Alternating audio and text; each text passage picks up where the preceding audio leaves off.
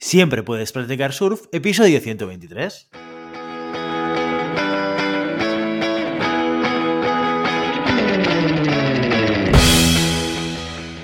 Bienvenido y bienvenida a Siempre puedes practicar surf, el podcast diario sobre recursos humanos. Este podcast está pensado para profesionales de recursos humanos, gerentes o jefes de equipo y podrás encontrar técnicas, consejos, ideas, conceptos y noticias sobre la gestión de personas. Eso sí, con un enfoque práctico y aplicable. Hoy episodio 123 del martes 16 de noviembre del 2021, programa que vamos a dedicar a las noticias de la semana. Pero antes dejadme que os recuerde que podéis encontrar más contenido en nuestro blog e información sobre nuestros servicios en nuestra web, en globalhumancon.com. Desde allí os podéis apuntar a nuestra newsletter para no perderos nuestros webinars, streamings y todo el contenido y actividades que organizamos desde la consultoría Global Human Consultants. Como cada martes, hoy dedicamos el programa a la actualidad. Cada viernes recopilamos las noticias más relevantes de la semana pasada para que tengáis la oportunidad a través de este podcast de estar al día de lo que pasa en el sector de la gestión de personas. Empezamos. Estamos ya en el ecuador del mes, en nada nos plantamos en diciembre y en un pestañeo ya estamos todos celebrando la Navidad. Mientras tanto, las noticias no cesan y como cada martes, aquí os traigo las más interesantes del programa de recursos humanos. Empezamos con rhpress.com, con este titular. FreeNow ofrece más de 6.000 cursos de formación online a su plantilla a través de Udemy. FreeNow, antes conocida como MyTaxi, acaba de firmar un acuerdo con la plataforma de e-learning Udemy para ofrecer más de 6.000 cursos online a toda su plantilla. La plataforma europea de movilidad multiservicio, que cuenta con el apoyo de empresas motoras como BMW o Daimler, pretende así cubrir las necesidades de formación de sus empleados. Los cursos se pueden realizar durante la jornada laboral y abordan un amplio espectro de temáticas, desde cloud computing hasta ventas y marketing. El objetivo, mejorar las habilidades y conocimientos de la plantilla para crear un equipo más versátil y eficaz. Los colaboradores de FreeNow pueden realizar los cursos a su ritmo y son totalmente flexibles, ya que no cuentan con plazos y son accesibles desde cualquier dispositivo, ya sea móvil o de escritorio. La formación constante es imprescindible en todos los sectores hoy en día. Es una responsabilidad que deben compartir empresas y trabajadores que deben buscar el beneficio mutuo, afirma Jaime Rodríguez de Santiago, director general de FreeNow España. Precisamente la semana pasada publicamos en el blog un artículo muy interesante sobre upskilling y reskilling como estrategia formativa en las empresas, que va en sintonía con lo que dice esta noticia. Si no lo has leído ya, te invito a que lo hagas en www.globalhumancom.com. Seguimos en el mismo medio con esta otra noticia. La mitad de los problemas de salud de los trabajadores españoles tienen relación con el trabajo. Según un informe sobre salud mental y beneficios laborales elaborado por la plataforma de empleo InfoJobs, uno de cada dos problemas de salud mental de los empleados españoles está directamente relacionado con su trabajo. Pero la incidencia no es la misma para todos, ya que las mujeres son más propensas a sufrir trastornos derivados de su empleo con un 35% de la representación total frente al 21% de los hombres.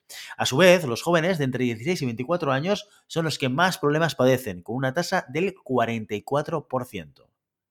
Mónica Pérez, directora de comunicación y estudios de InfoJobs, apunta que las conclusiones extraídas de este informe reafirman la importancia de establecer mecanismos que regulen aspectos como la desconexión digital, las horas extras u otros vinculados al bienestar mental de los empleados.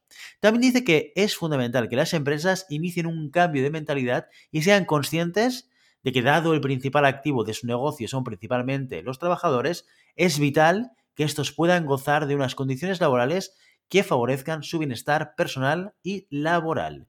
Más de la mitad de los profesionales que sufren problemas de salud mental tienen síntomas de gravedad media, concretamente el 53% de ellos, y un 33% presenta sintomatología leve. A pesar de ello, uno de cada tres trabajadores ha necesitado tratamiento psicológico para superarlos. Además, el mismo informe apunta que los problemas de salud mental son la causa del casi 40% de los casos de absentismo laboral. Concretamente, el 17% de los empleados que han padecido estos trastornos han llegado a necesitar la baja laboral y otro 21% se ha ausentado de su puesto sin ella. Finalmente, el informe señala que el teletrabajo mejora la situación, ya que una gran parte de los trabajadores que ejercen sus funciones desde casa no reportan problemas relacionados con la salud mental.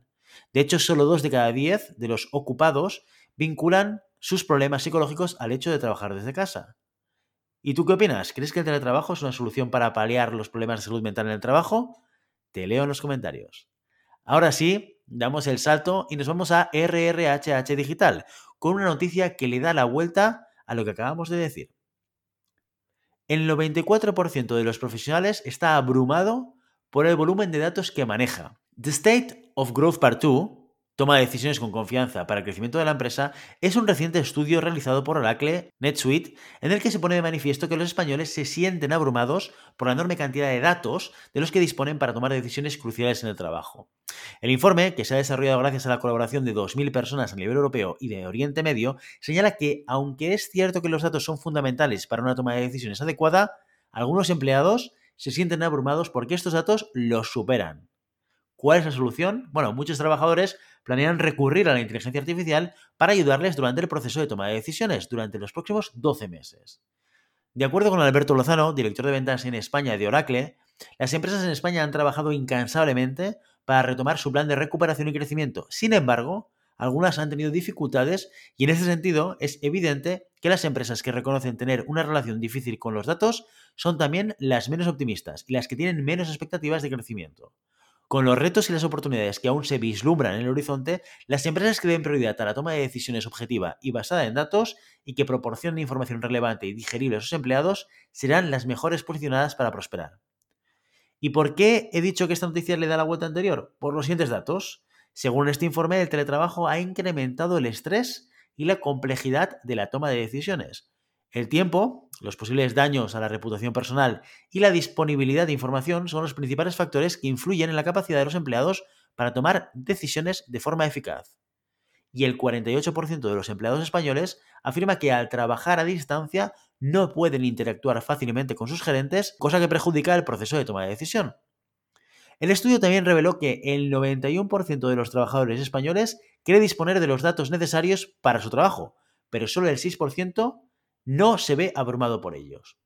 El 50% afirma que los datos no siempre son significativos y el 47% dice que, a pesar de contar con los datos necesarios, no tiene acceso a las herramientas que le permitan analizarlos correctamente. Por último, el informe explica que la toma de decisiones basada en la intuición repercute negativamente en la cuenta de resultados y en cómo deconectados se sienten los empleados con la estrategia y el éxito de su organización. ¿Estás de acuerdo con la noticia? ¿Tú te sientes abrumado o abrumada por toda la información que tienes que manejar? Cuéntamelo en los comentarios. Y para alejarnos de esta situación y poner un broche positivo, acabamos la sección con una última noticia que es un ejemplo de cómo poner solución al incremento de problemas relacionados con la salud y el bienestar de los empleados. Y la noticia dice lo siguiente. Domusby lanza una campaña para cuidar el bienestar de sus 28.000 profesionales. Domusby, empresa dedicada a cuidar el bienestar de las personas mayores, ha lanzado una campaña especial para preservar también el bienestar de su plantilla, que está formada por una red de 28.000 profesionales cuidadores. Así, la empresa quiere poner en valor todo el esfuerzo que esos trabajadores realizan a diario y darles el reconocimiento que se merecen. Para ello, Domusby ha puesto en marcha una iniciativa en la cual, durante cada día de la semana, facilitarán información, consejos y retos a sus empleados orientados en la alimentación saludable, el ejercicio, la gestión emocional, la resiliencia, cómo ejercer autocuidados y cómo potenciar la autoestima. Y lo han hecho a través de la difusión de libros, tutoriales, audios y vídeos relacionados con cada temática e invitando a los empleados a compartir en sus redes sociales fotografías de ellos mismos practicando ejercicio bajo el hashtag hashtag Cuida del Cuidador. Y con esta noticia nos marchamos. Y ya sabes, no puedes tener las olas, pero siempre puedes practicar surf. Y hasta aquí nuestro episodio de hoy. Como siempre, queremos invitaros a que os pongáis en contacto con nosotros, nos deis vuestra opinión y nos sugeráis si tenéis algún tema o alguna pregunta concreta. Lo podéis hacer a través de la página de contacto en globalhumancom.com barra contáctanos o a través de las redes sociales. Estamos en Facebook, en Instagram, en Twitter y en LinkedIn. Y si el contenido de este podcast te gusta, no te olvides de suscribirte, darnos 5 estrellas en iTunes y me gusta tanto en iVoox como en Spotify. Igualmente recuerda que puedes encontrar más contenidos, noticias y recursos en nuestra web, en globalhumancom.com. Muchas gracias por todo, por tu tiempo, por tu atención y por tu interés en estos temas sobre gestión de personas. Nos escuchamos mañana miércoles con el caso de la semana. Hasta entonces, feliz día.